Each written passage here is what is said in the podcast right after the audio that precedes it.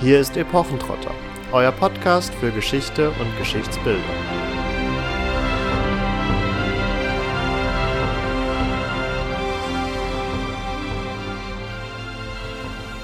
Kaiserin des Heiligen Römischen Reiches, Herrin der Engländer und Erbin des normannischen Throns.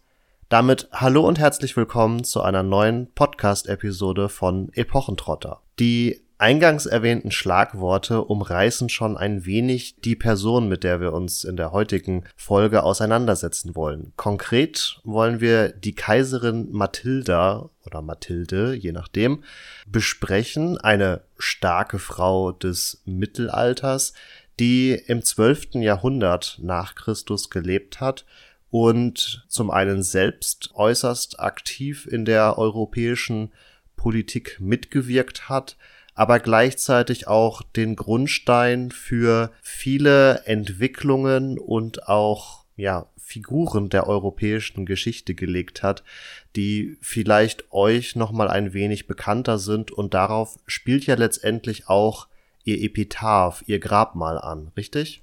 Ja, genau, denn ähm, auf diesem Epitaph, also auf ihrem Grabdeckel steht groß durch Geburt, größer durch ihren Ehemann, aber am größten durch ihre Nachkommenschaft. Warum das da steht, werdet ihr im Verlauf dieser Folge erfahren. Und dabei ist es auch nicht geblieben, denn ihr wurde in einem Nachruf von Arnulf von Lisieux auch nachgesagt, ohne weibliche Schwäche gewesen zu sein.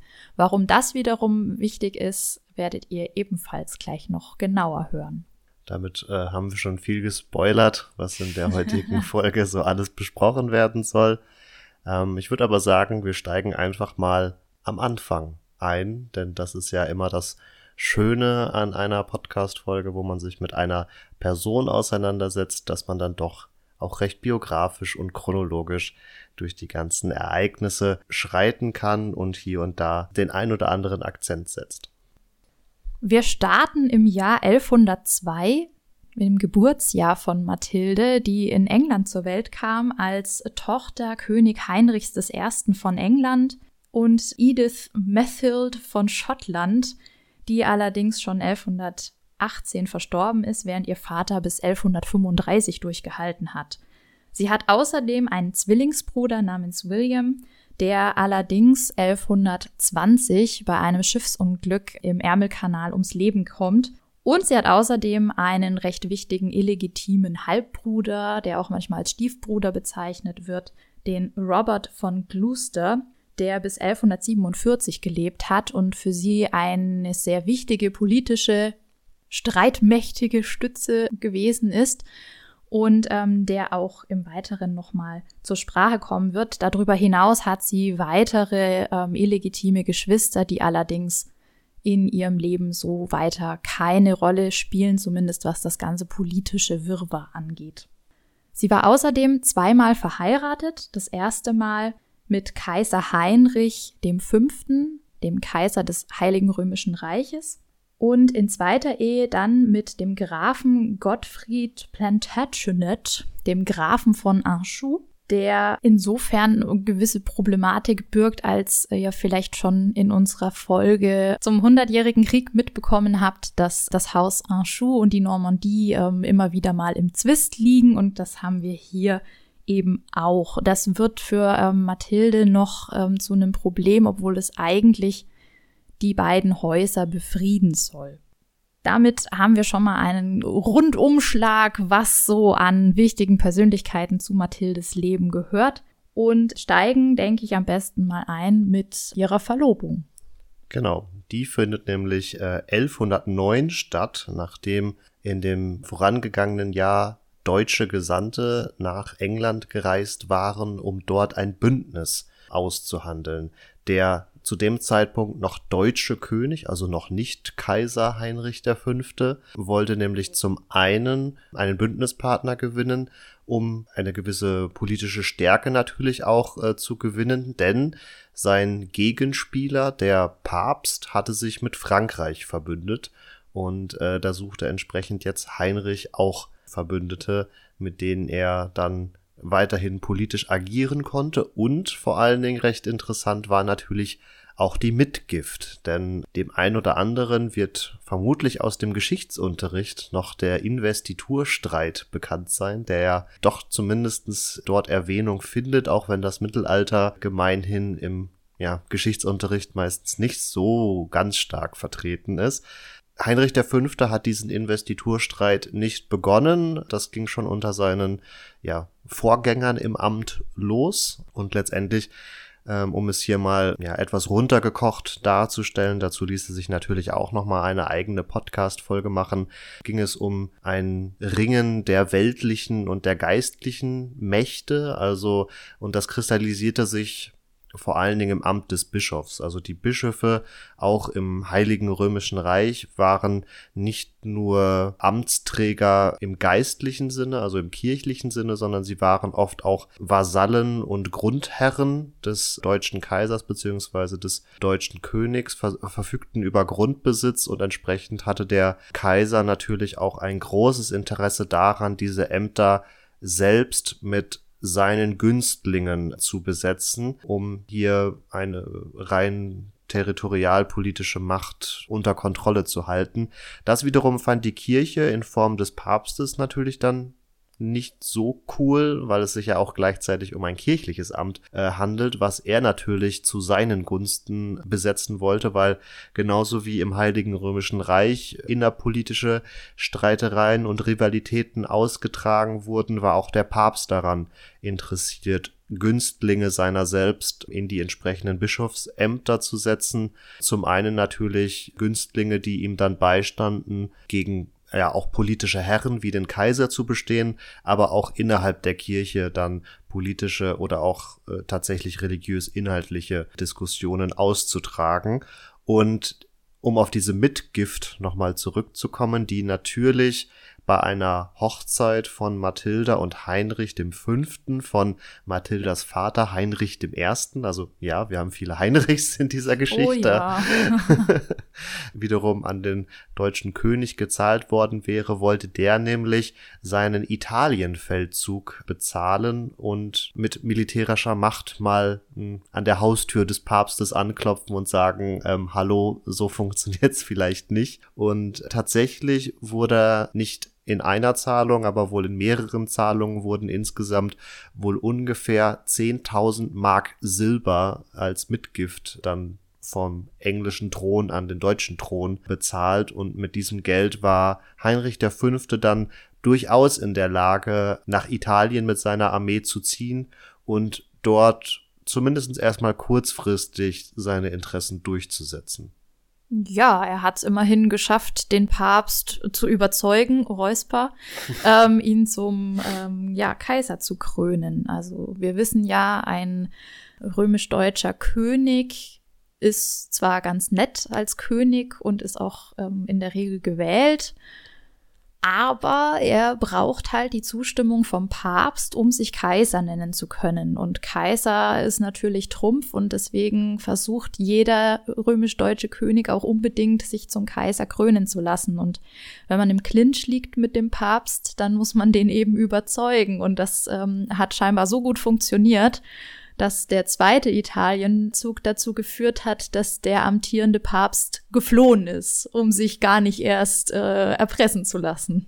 Ja, also wir kürzen das auch an dieser Stelle nochmal ein wenig ab, weil es dann doch auch innerhalb der Kirche nochmal etwas komplizierter ist. Also da gab es Päpste und Gegenpäpste, die dann teilweise auch von Heinrich V. selbst eingesetzt worden sind. Aber ja, da wir uns heute eher Mathilda widmen wollen, soll das an dieser Stelle erstmal gekürzt Erwähnung finden. Mathilda selbst wird dann im Jahr 1110 zur Königin gekrönt und sie ist 15 Jahre jünger als Heinrich V. Also wie ihr euch errechnen könnt, war sie sieben Jahre alt, als die Verlobung stattfand.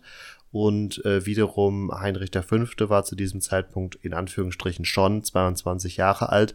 Aber man verstand sie schon noch als Kind und entsprechend wurde sie nach dieser Königinnenkrönung erstmal ähm, zum Erzbischof von Trier geschickt, um dort die deutsche Sprache zu erlernen und mit den hiesigen Sitten vertraut gemacht zu werden. Also die Ausbildung war durchaus darauf angelegt, dass sie an der Seite ihres Ehemanns mitregieren kann.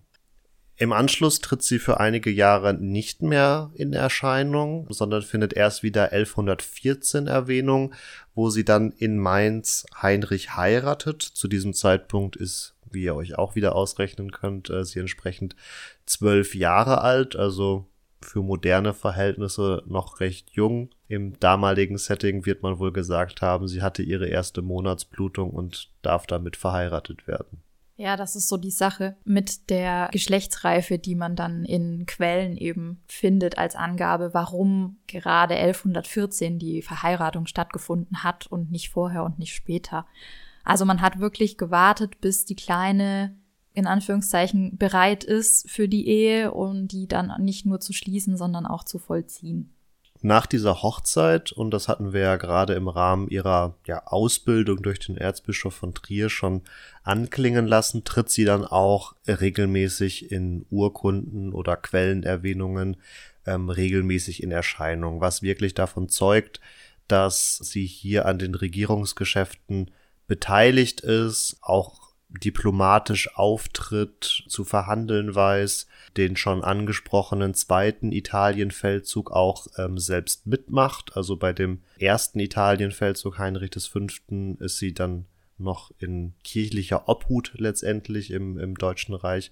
Aber beim zweiten Mal reist sie dann auch ähm, selbst mit und scheint sich hier auch zu beweisen. Also das generelle Quellenbild, das sie im Heiligen Römischen Reich hinterlässt, ist ihr gegenüber eigentlich sehr positiv gestimmt. Also hier scheint man sie und ihr politisches Handeln doch auch sehr geschätzt zu haben. Ja, auf jeden Fall. Und dieser Italienzug, der zweite, ist ganz interessant, weil man hier versucht hat, die vorher nicht vollzogene Kaiserkrönung nachzuholen. Aber wie ich schon gesagt habe, Papst Paschalis der Zweite ist vorher geflohen, um eben hier nicht in Bedrängnis zu geraten, hat einen ganzen Teil seiner Kardinäle mitgenommen Übrig geblieben ist unter anderem der Erzbischof Mauritius von Braga, der dann von Heinrich erst zum Koronator und dann sogar zum Papst erhoben wurde, also einer von diesen ähm, berühmten Gegenpäpsten, Gregor der Achte,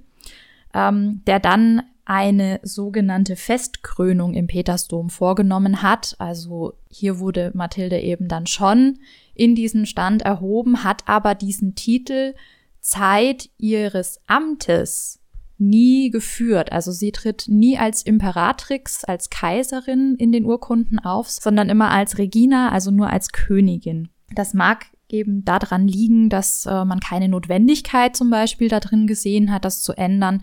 Es mag auch daran liegen, dass der Status dieser Festkrönung ohnehin schon problematisch war und ähm, nicht zuletzt an der etwas verqueren Personenwahl gelegen hat. Bedeutung hatte sie trotzdem ziemlich in den politischen Machenschaften. Also gerade in Italien saß sie unter anderem auch dem Königsgericht vor, während Heinrich mit dabei war, aber auch als er dann wegen den politischen Wirren im Heiligen Römischen Reich ähm, zurück musste. Und dann hat sie ihn eben vertreten und hat dabei agiert, wie sagen die Urkunden, in gleicher Weise wie ihr Mann Heinrich hat also selbst das Urteil verkündet, ähm, nachdem sie die Verhandlung geleitet hat und sich mit den Rechtsgelehrten beraten hat und hatte dann im Anschluss auch die Aufsicht über das königliche Heer, was ja wieder mit in das eigene Reich genommen werden musste. Also war sie da auch quasi selbstverständlich für zuständig und ist dann 1119 wieder nach Maastricht zurückgekehrt. Ein Jahr später, 1120, stirbt dann der englische Thronfolger William bei einem Schiffsunglück, wie ich schon erwähnt habe. Und das heißt jetzt für den englischen König Heinrich I., dass er seine Geschäfte neu regeln muss. Also seine Nachkommenschaft ist jetzt ungeklärt und Mathilde rückt in dem Ganzen jetzt auf Platz eins. Sie versucht dann auch ähm, zu ihrem Vater zu kommen, um diese Sache zu regeln. Es scheitert allerdings an dem Grafen von Flandern, der ihr die Durchreise verwehrt. Und ähm, so, ja, wird das erstmal nicht direkt geregelt. Hier sind äh, so insgesamt ungefähr fünf Jahre Übergangszeit, würde ich es fast nennen, die ganz interessant sind, aber wo man jetzt auch nur so ein bisschen interpretieren kann, weil ja, sie rutscht natürlich auf Platz eins vor, aber sie ist ja auch gleichzeitig verheiratet, also wäre fraglich gewesen, angenommen Heinrich der Erste von England wäre jetzt schon früher gestorben, ob Heinrich der Fünfte von, vom Heiligen Römischen Reich als Kaiser dann ähm, vielleicht tatsächlich Thronansprüche auf beide Kronen, mhm. auf die mhm. deutsche und auf die englisch-normannische Krone hätte geltend gemacht. Aber wie gesagt, das sind wohl dann doch eher Spekulationen, weil, das hattest du ja auch eingangs bei der Familienkonstellation schon erwähnt, Heinrich Erste, der König von England hatte durchaus einige illegitime Kinder, aber die waren mehr oder weniger automatisch von dieser Thronfolge ausgeschlossen. Ganz interessant, also es gab ja diesen Robert von Gloucester, den man ja durchaus hätte sich vorstellen können, aber aus irgendwelchen Gründen wird er eben als illegitim geführt und wurde auch nicht ähm, aus besagten Gründen dann ja anerkannt. Vielleicht wäre er noch eine Option gewesen, dass wenn es irgendwie anders gekommen wäre, äh, Heinrich dann doch versucht hätte, bei der Kirche zu erwirken, ihn quasi legitimieren zu lassen, was ja mhm. Gegen die ein oder andere Geldzahlung vielleicht durchaus denkbar gewesen wäre. Warum ich jetzt davon gesprochen hatte, dass es sich letztendlich nur um so eine ungefähr fünfjährige Übergangszeit handelt, hat auch dann mit der kurzen Lebenserwartung von Heinrich V. zu tun, der tatsächlich 1125 bereits verstirbt, sodass Mathilda hier verwitwet. Und auch das ist ja vermutlich bekannt. Die Nachfolge im Heiligen Römischen Reich gestaltet sich in gewisser Art und Weise etwas komplizierter als vielleicht in anderen europäischen Reichen, Schrägstrich Königstümern, weil hier die Mächtigen des Landes, Schrägstrich Kurfürsten, durchaus noch ein Wörtchen mitzureden haben. Nichtsdestotrotz haben die deutschen Könige beziehungsweise deutschen Kaiser in der Vergangenheit natürlich immer versucht, dann vor allem ihre Söhne in die entsprechende Position zu bringen, dass die mehr oder weniger automatisch als die ja quasi als die logischen Nachfolger erschienen und dann auch meistens oder häufig zumindestens von diesem Rat der Mächtigen äh, durchgewunken worden sind. Da ist vielleicht mal wirklich diese Verbindung zum alten römischen Reich ganz treffend, wo es ja auch so gesehen keine erzwungene Nachfolge gab, sondern es da auch ein bisschen freier gestaltet war, beziehungsweise es vor allen Dingen auf die Akzeptanz des Reiches und der Mächtigen ankam. Das Problem, was jetzt Mathilda und Heinrich der Fünfte haben, ihr werdet es vermutlich schon erahnen, weil wir in dahingehend noch nichts erwähnt haben, ist, dass die beiden zusammen keine Kinder bekommen haben. Zumindest keine männlichen Nachfahren und bei der einzigen Tochter, die ihr angedichtet wird, ihr hört's schon an der Formulierung, ist es nicht so ganz klar. Also die Quelle, in der das erwähnt wird, ist singulär und offenbar ohne sie jetzt selbst geprüft zu haben, nicht so ganz vertrauenswürdig. Aber es gibt eben eine theoretische potenzielle Tochter namens Bertha, die auf dem Italienzug 1117 dem Grafen Ptolemäus II. von Tusculum in die Ehe gegeben worden sein soll, also als Kleinkind schon aus bündnispolitischen Gründen weggegeben worden sein könnte. Insofern hören wir da dann eben später nichts mehr von und ja, die wichtigen männlichen Nachkommen fehlen eben komplett. Also es scheint durchaus Geburten gegeben zu haben, allerdings ohne lebende Nachkommen. Was ja dann auch ganz interessant ist, dass in den Quellen zumindest nicht so wirklich in der breiten Masse verkauft worden ist, dass sie vielleicht unfruchtbar gewesen sein könnte, was ja dann doch auch häufig mhm. mal unterstellt worden ist. Ihre zweite Ehe sollte dann beweisen, dass sie durchaus ähm, fruchtbar war. Ja, da gab es nämlich gleich drei Söhne. Innerhalb von, ich glaube, äh, sechs Jahren. Ja, aber bedingt dadurch, dass es eben keinen ja nachfolgeberechtigten Nachkommen gibt, um es jetzt mal so zu fassen, entscheidet sich Heinrich V. dafür, dass doch bitte Friedrich II. von Schwaben aus dem Geschlecht der Staufer sein zumindest erstmal privates Erbe antreten soll und dann natürlich auch ihm auf dem Thron nachfolgen soll.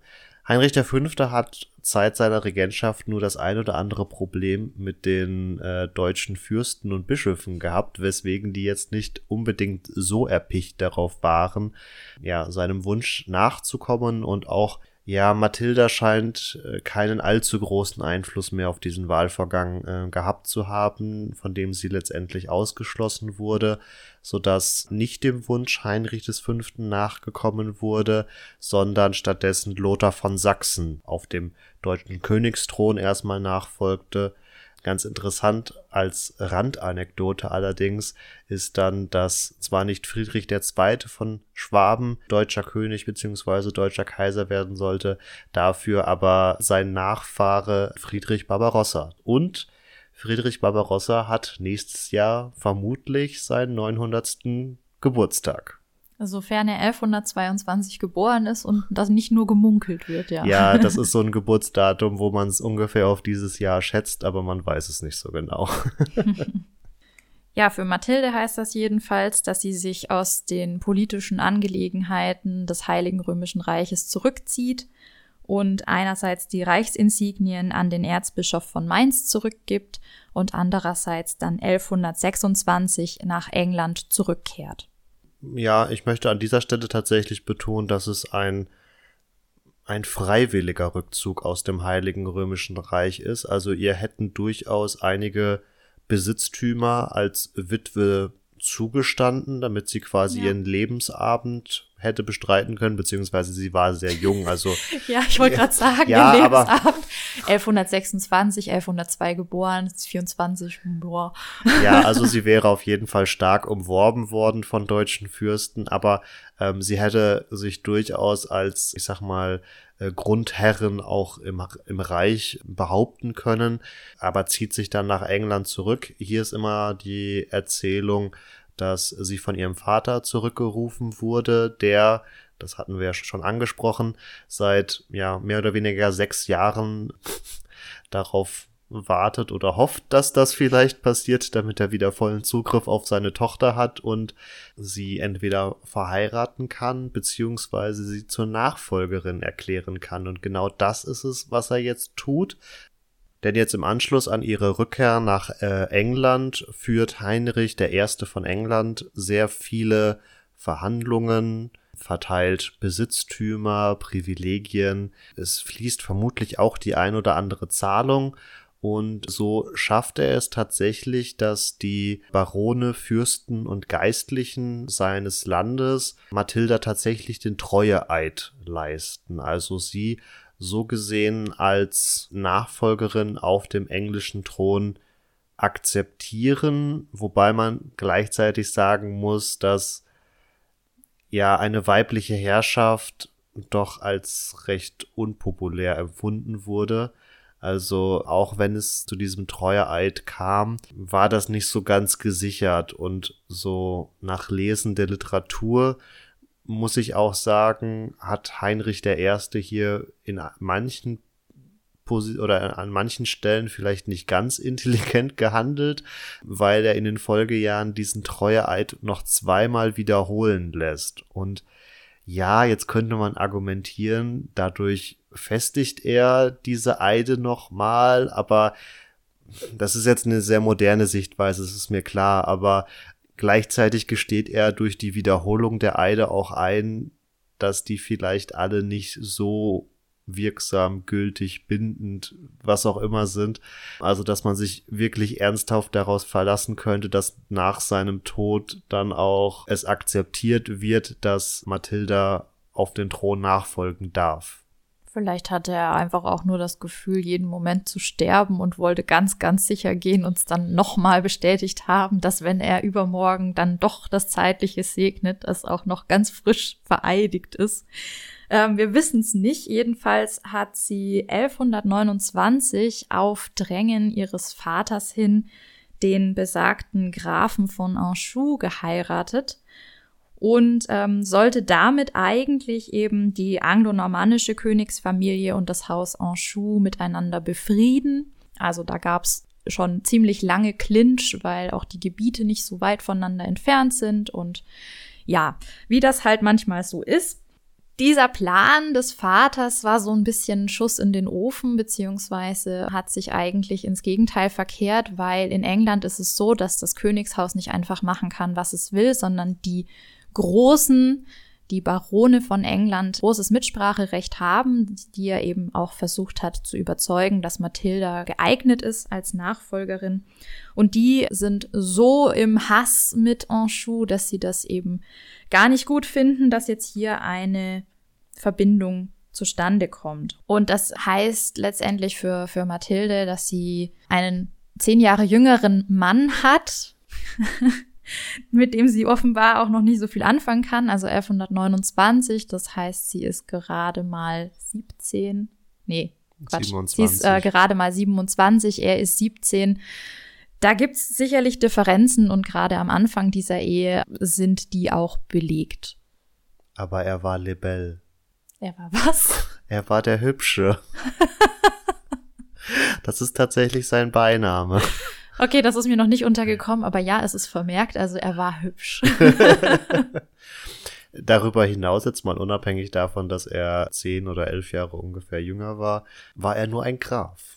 Und das war auch eine ja, Problematik. Absolut. Ähm, denn wir hatten ja schon angesprochen, dass Mathilda auch zur Kaiserin gekrönt wurde und auch wenn sie zumindestens auf deutschen Urkunden das nicht äh, so wirklich geführt hat oder sie nicht als solche geführt wurde und sie darüber hinaus interessanterweise dann bei ihrem englischen Siegel, das sie später verwendet, sich auch nicht als Kaiserin bezeichnet, scheint sie sich so im, ich sag mal, semi-offiziellen Rahmen dann durchaus als Kaiserin weiterhin hat ansprechen lassen, denn die nach ihrer Rückkehr nach England überlieferten mehr als 90 Urkunden, die dann auch mehrheitlich von ihr ausgestellt wurden, führen sie durchaus als Kaiserin. Und mhm. es wird immer so ein wenig überliefert, als wenn ihr dieser Titel dann doch noch einiges bedeutet hat, zum einen um ihre hierarchische Überlegenheit gegenüber ihrem Ehegatten, ihrem zweiten Ehemann zum Ausdruck zu bringen.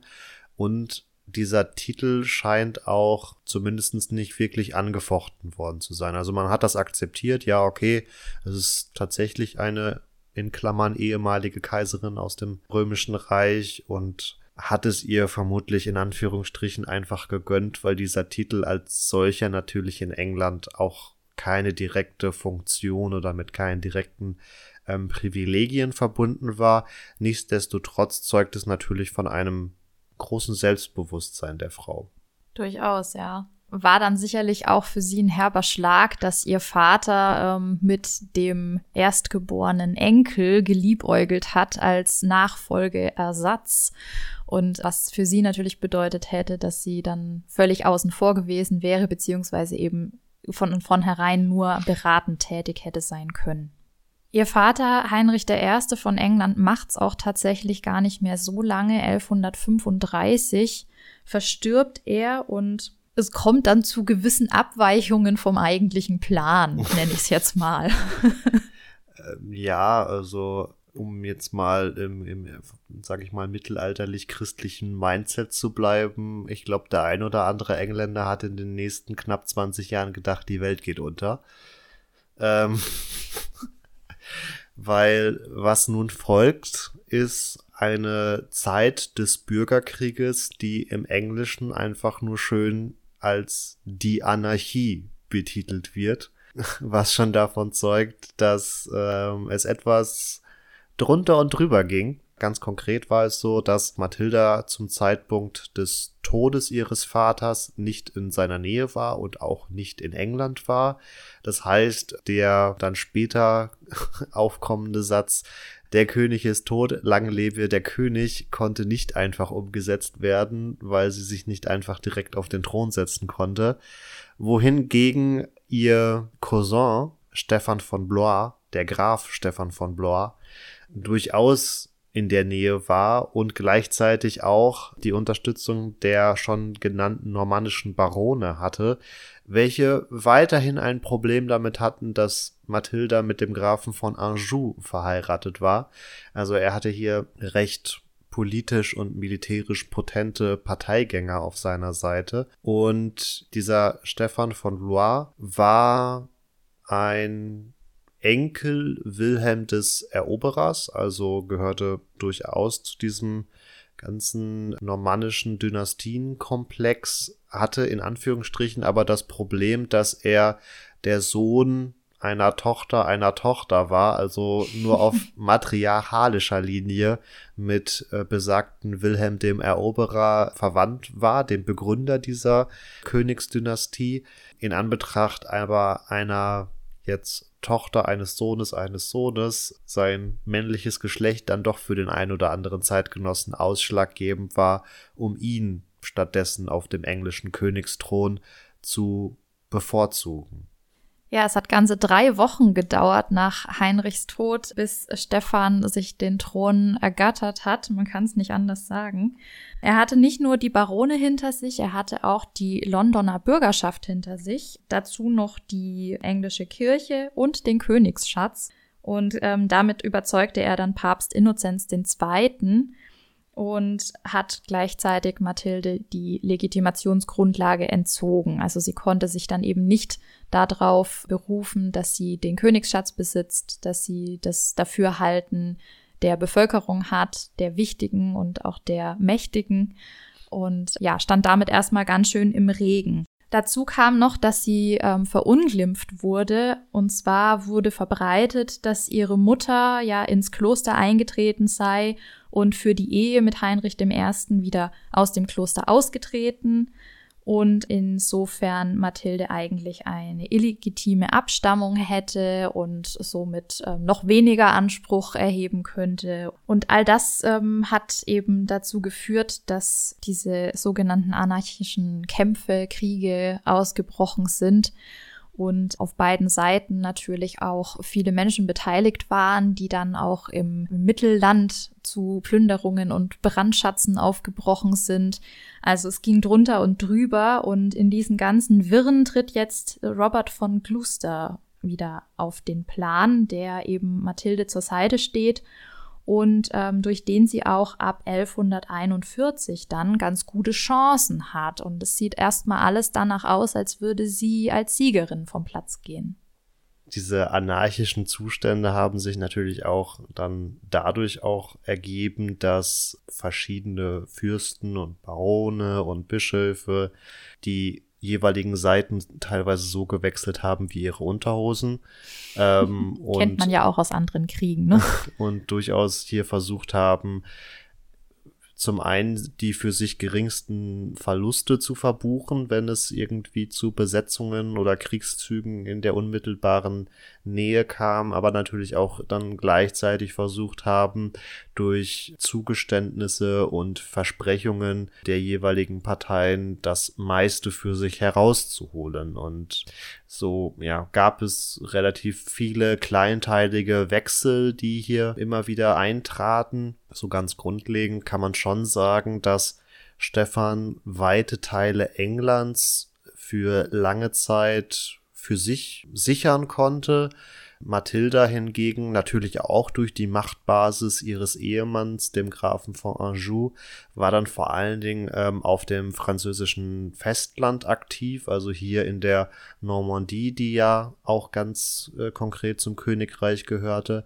Sie hatte allerdings auch Besitzungen oder Besetzungen besser im Südwesten Englands, also da die Ecke Cornwall und äh, dann noch etwas darüber hinausgehend. Und ihr Onkel war der schottische König, der dann auch des Öfteren äh, Stefan aus dem Norden das ein oder andere Mal in Bedrängnis gebracht hat. Also hier hatte sich wirklich eine ziemliche Pattsituation bis zu einem gewissen Grad auch herausgebildet und dadurch kam es eben zu besagter Anarchie. Ähm, du hattest das Jahr 1141 schon angesprochen, um mhm. darauf zurückzukommen. da fand ganz konkret die Schlacht von Lincoln statt, in deren Rahmen besagter Halbbruder Robert von Gloucester die Armee Mathildas in den Kampf geführt hat und auch Stefan den Gegenspieler gefangen setzen konnte, so dass der sich nun in der Hand Mathildas befand. Sie so gesehen alle, alle Joker auf ihrer Seite hatte, so nach dem Motto. Und es eigentlich dann entschieden schien, in Anführungsstrichen. Beziehungsweise hier taucht dann auch tatsächlich dieser ganz am Anfang äh, erwähnte Titel Herren der Engländer auf. Also sie führt sich dann für einige Monate in den Urkunden und Quellen als eine Art Regentin Englands, ist damit auch die erste Frau dieser Art. Allerdings kommt es nicht zur Krönung.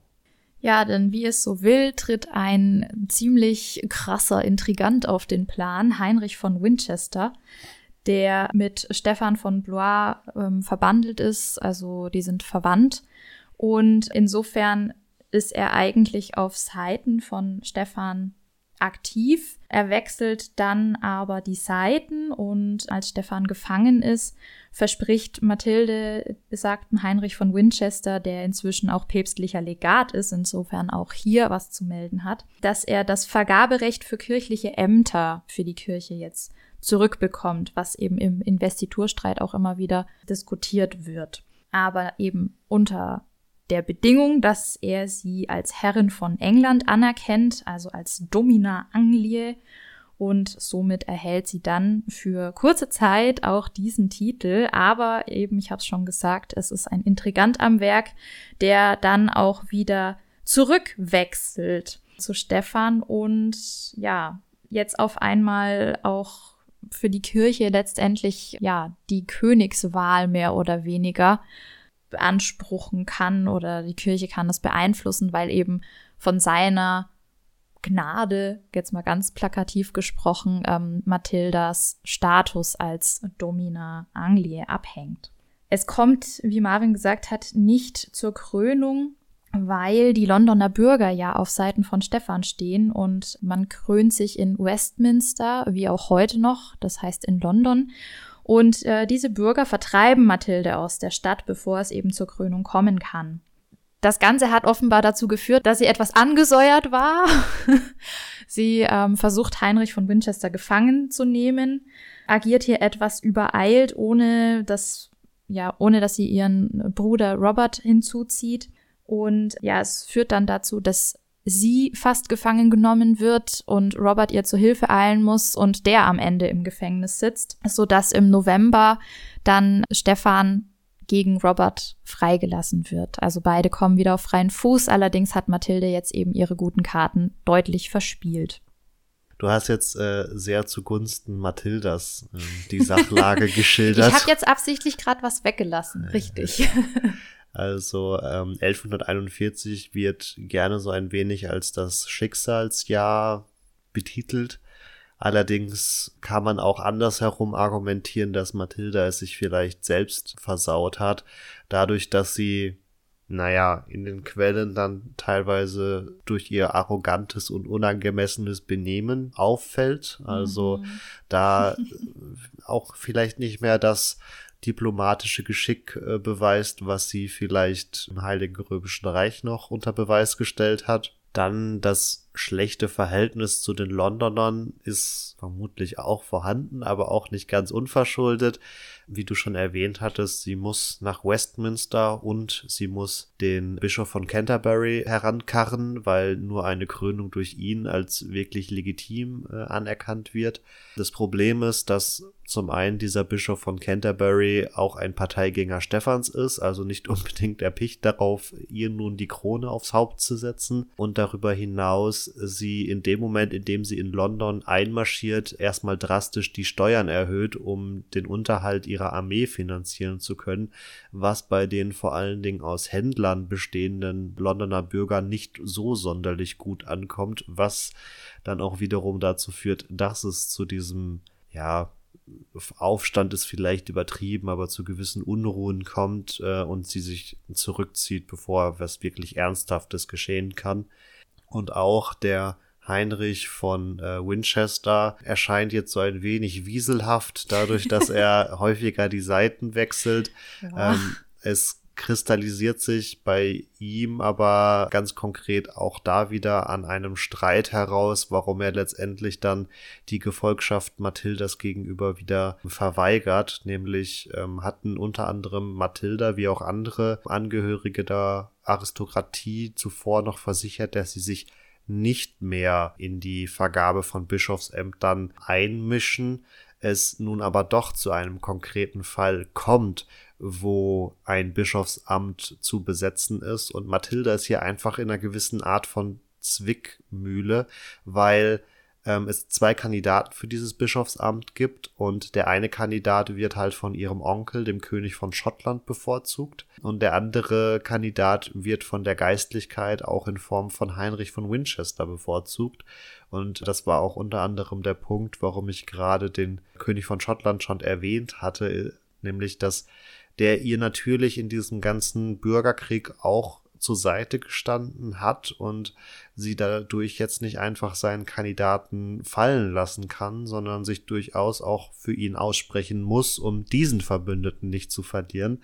Aber dadurch kriegt sie dann halt wieder Probleme im innerpolitischen, also in England, weil sie letztendlich damit äh, den Bischöfen den Stinkefinger zeigt, nachdem sie vorher eben versprochen hatte, sich nicht mehr in diese Vergaben einzumischen und nun unmittelbar danach dann doch wieder eingreift. Also es ist so ein bisschen schwierig aus heutiger Perspektive zu sagen, was da jetzt wirklich die richtige Herangehensweise gewesen wäre. Also da möchte ich jetzt auch weder sagen, dass sie falsch oder richtig gehandelt hat, mhm. aber sagen wir es so, besagter Bischof Heinrich von Winchester hatte durchaus auch seine Gründe dann zu sagen, so Mädchen, wenn du dich nicht an unsere Versprechen hältst, dann tue ich das auch nicht und tschüss.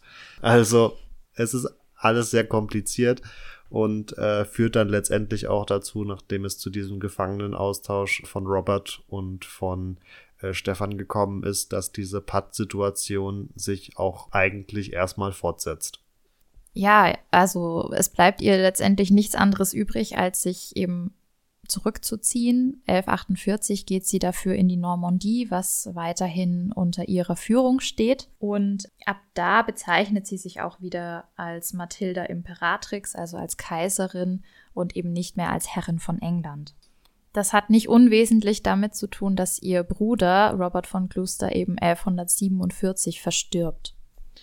Ja, damit fehlt ihr ein mächtiger Verbündeter und vor allen Dingen ihr vertrauter und bisheriger Heerführer, denn sie ist aktiv im politischen Geschehen, aber das Rollenbild des Mittelalters erlaubt es ihr schlicht und ergreifend nicht, ein Heer selbst anzuführen. Also ist sie hier durchaus auf ihren Halbbruder angewiesen und ihr fehlt jetzt so gesehen erstmal ähm, ein neuer Heerführer, weswegen sie sich eben aufs Festland ähm, zurückzieht, wo in der Zwischenzeit ihr Ehemann, der Graf von Anjou, der könnte man sagen, ihr ja auch eigentlich helfen könnte, was er indirekt tut, denn er ja. führt, naja, er führt erstmal, sage ich mal, seinen eigenen Krieg. Er erobert die Normandie, die ja in direkter Nachbarschaft äh, zu Anjou ist und baut dadurch seinen eigenen Machtbereich erstmal aus, wird auch Herzog der Normandie, unterstützt dadurch natürlich auch ihre Position. Aber so wirklich zur Debatte, dass er mal mit einer, mit einer Armee wirklich nennenswert nach England überschifft, das kommt ja irgendwie so gefühlt gar nicht in Frage. Oder es wird jedenfalls auch nicht in den Quellen verhandelt oder erwähnt. Ja, er scheint damit beschäftigt gewesen zu sein, die Gebiete zu halten gegen andere, ähm, also vor allen Dingen französische äh, Machthaber zu verteidigen und ja, hat aber hier, ähm, denke ich, auch Verwaltungsbefugnisse in Anspruch genommen und letztendlich ja auch so ihr den Rücken gestärkt. Also ich ja. glaube, man darf es nicht zu negativ sehen, wenngleich du natürlich recht hast. Er hätte ja auch mal noch irgendwen schicken können mhm. wenn er nicht selber kommt. 1148 wandelt sich dann auch das Vorgehen Mathildas. Ähm, das heißt ganz konkret, dass sie nicht mehr unbedingt selbst so sehr darauf besteht, den englischen Thron zu besteigen, sondern es jetzt auch eher tatsächlich darum geht, die Erblinie zu erhalten oder zu retten und deswegen jetzt eher ihr ältester Sohn quasi an ihre Stelle in der Thronfolge tritt und sich die Partei Mathildas nun mehr darauf fokussiert, ihn auf den Thron zu bringen, nachdem es offensichtlich dermaßen unpopulär ist und war, äh, eine Frau dahin zu befördern und das offensichtlich für einigen Widerstand gesorgt hat, äh, einigt man sich jetzt in Anführungsstrichen auf einen männlichen Kompromisskandidaten. Ja, der Heinrich der Zweite ist hier gemeint und ja, da passieren jetzt ein paar ganz geschickte Schachzüge und zwar fängt das an, indem er 1152 äh, die bekannte äh, Eleonore von Aquitanien heiratet, der ja auch diverse historische Romane gewidmet sind. Die war vorher schon politisch recht gebildet und engagiert und ist hier eine ziemlich gute Wahl für die, also für ihre zweite Ehe und Heinrichs des zweiten erste Ehe. Und das Ganze festigt außerdem natürlich die Machtposition auf dem französischen oder heute französischen Festland, also Normandie, Anjou und Aquitanien fallen jetzt zum englischen Reich dazu, beziehungsweise erstmal natürlich in die Hände von der Familie von Mathilde. Es folgt dann der Tod von Stephans Sohn Eustachius IV., der stirbt 1153 und wäre ja eigentlich von Stephan von Blois so natürlich der Wunschkandidat und ja, warum erwirbt man den Thron, damit die eigene Familie, das eigene Geschlecht natürlich da zu Ansehen und Ruhm kommt. Und dieser Faktor fällt jetzt für Stephan weg. Das wiederum schafft für Heinrich II. Platz, um sich ja sozusagen in den Vordergrund zu drängen, um in Gespräche mit Stefan zu treten und er schafft es, ihn davon zu überzeugen, ihn zu adoptieren. Und insofern kommt Heinrich auf diplomatischem Weg wieder an die Thronfolge und zwar ganz legitim. Und das Praktische ist für ihn jetzt, dass ähm, Stefan von Blois 1154 auch schon verstirbt. Woraufhin er den Thron unangefochten besteigen kann. Genau. Doch ja. praktisch. Ja, durchaus. Mathilda bleibt auch weiterhin auf dem französischen Festland, geht soweit bekannt tatsächlich nicht wieder zurück nach England. Ja, zu dem Zeitpunkt ist Mathilde ähm, seit 1151 wieder verwitwet im Priorat Notre-Dame du Pré bei Rouen, also auf dem französischen Festland lebt da allerdings jetzt nicht völlig zurückgezogen, sondern ist natürlich weiterhin, natürlich, weiterhin beratend für ihren Sohn tätig. Ich frage mich immer, wie man das eigentlich macht, wenn man so weit entfernt ist zu einer Zeit, wo man nicht einfach innerhalb von Minuten kommunizieren kann.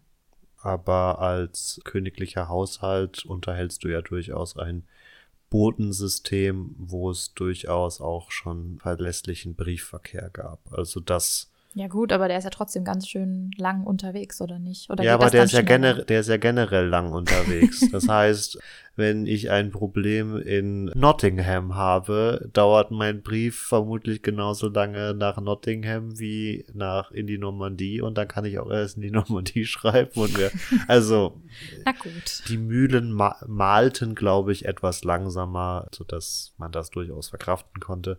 Ähm, also ja, äh, die Quellen berichten weiterhin davon, dass sie durchaus weiterhin politisch aktiv war, ihren Sohn unter anderem beraten hat und da auch noch ja, mitgewirkt hat. Du hast schon angesprochen, sie äh, war dann in einer Priorei, hat hier auch noch einige Klöster in der näheren Umgebung unterstützt und gestiftet war unter anderem auch als literarische Mäzenin aktiv und wir reden die ganze Zeit so ein bisschen davon, dass die Quellen berichten und teilweise sind das dann auch Quellen, die mehr oder weniger von ihr in Auftrag oder gestiftet worden sind. Also da ist sie sich der Wirkmacht des Wortes durchaus bewusst, wobei man gleichzeitig sagen muss, dass ja wir hier generell einen Aufschwung der Literatur zu verzeichnen haben und in Anführungsstrichen auch die Gegenseite die ein oder andere Quelle verfasst, so dass wir, finde ich, also wenn man sich überlegt, ich glaube, das sind so fünf bis sechs tatsächlich größere Chroniken und Quellen, die hier wirklich für ihr Leben maßgeblich in, in oder für ihr Leben in England maßgeblich in Frage kommen. Das ist, würde ich sagen, schon ein echt umfangreicher Quellenkorpus dafür, dass wir mhm. von anderen zeitgenössischen Herrschern teilweise nur Randnotizen irgendwo haben. Also das ist tatsächlich wirklich beeindruckend. Ja, die Unterstützung ihres Sohnes in Regierungsdingen geht so weit, dass sie in der Normandie für ihn stellvertretend urkundet und anderweitig mit ihm Privilegien ausstellt. Das tut sie fast bis zu ihrem Tod. 1167 stirbt sie mit fast 65 Jahren, was finde ich ganz stolzes Alter ist, in Anführungszeichen. Sie hat viel gemacht, also sie hatte ein sehr bewegtes Leben, es ging früh los, also mit äh, sieben Jahren schon ähm, im Gespräch für einen römisch-deutschen König zu sein, ist schon, glaube ich, eine Hausnummer und hat sich hier auch durchaus einen Namen gemacht und ihren Platz in der Geschichte auch verdient. Und das entgegen zeitgenössischer Erwartungen, wie das eingangs schon erwähnte Zitat nahelegt. Ja, also ohne weibliche Schwäche regieren ist scheinbar so das Credo, wenn man als Frau im 12. Jahrhundert ja in politische Machenschaften verwickelt wird, die etwas höherrangig anzusiedeln sind. Es ist ja grundsätzlich so ein bisschen immer die Frage, inwiefern eine Frau Handlungsspielräume auf politischer Bühne hat oder eingeräumt bekommt, wenn es zu solchen Umständen kommt. Und ja, in ihrem Fall war die Nachfolge natürlich zu ihren Gunsten ausgefallen, aber gleichzeitig die Umstände natürlich immer eher pro männlichen Nachkommen, pro männlichen, ja, möglichen Nachfolger auf den Thron. Und insofern hatte sie es hier sicher nicht leicht. Aber diese Behauptung, dass sie eben ohne weibliche Schwäche regiert hat oder gewesen sein soll, zeigt natürlich ganz deutlich, dass sie hier eher männliche Eigenschaften zugeschrieben bekommt. Diese Verbindung von Frauen mit männlichen Werten haben wir in der einen oder anderen Folge auch schon gehabt, in denen wir auf starke Frauen eingegangen sind. Also das ist eine Art Topos, der sich tatsächlich durchzieht. Man scheint sich in der Geschichte da, wie gesagt, nicht so wirklich vorstellen zu können, dass eine Frau quasi mit weiblichen Werten regieren kann, äh, sondern sieht es dann eher so, dass eine Frau männliche Werte adaptiert was in gewisser Weise ziemlich paradox ist, weil von einem idealen Herrscher natürlich sogenannte männliche und weibliche Tugenden und Werte verlangt werden. Also alles, was so in den Bereich der Vermittlung, fast schon Diplomatie und äh, Gnade und so äh, hineingeht, ist eher dem, dem weiblichen Part zuzuordnen, wird auch oft tatsächlich dann von den Herrscherinnen an der Seite übernommen, wird aber in gewisser Weise eben auch vom männlichen Herrscher verlangt der das vielleicht auf Anraten seiner besonders tugendhaften Ehefrau tut, aber natürlich trotzdem ja auch selber tragen muss.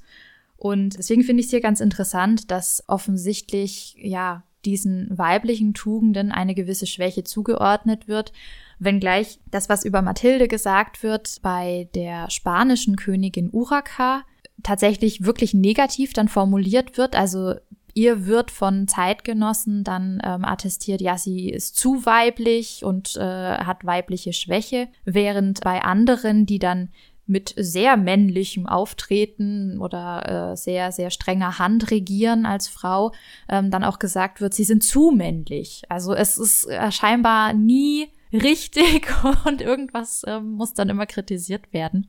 Es dauert einfach super lange, bis endlich mal anerkannt wird, dass da kein nennenswerter Unterschied besteht. Und gerade was dann auch die Sicht der Zeitgenossen von Mathilde angeht, ähm, auf ihre Zeit in England, ähm, wo ihr eben Arroganz attestiert wird, zu heftige Strenge, zu übereiltes Handeln, ähm, das sind alles Eigenschaften, die man wenn wir sie jetzt mal äh, zu einem männlichen Regenten machen, auch durchaus ins Positive wenden kann. Mhm. Anders jedoch als ihre spanische Zeitgenössin, die gerade erwähnte Königin Uraka, war sie nie uneingeschränkt Königin, sondern so eine Art Regentin.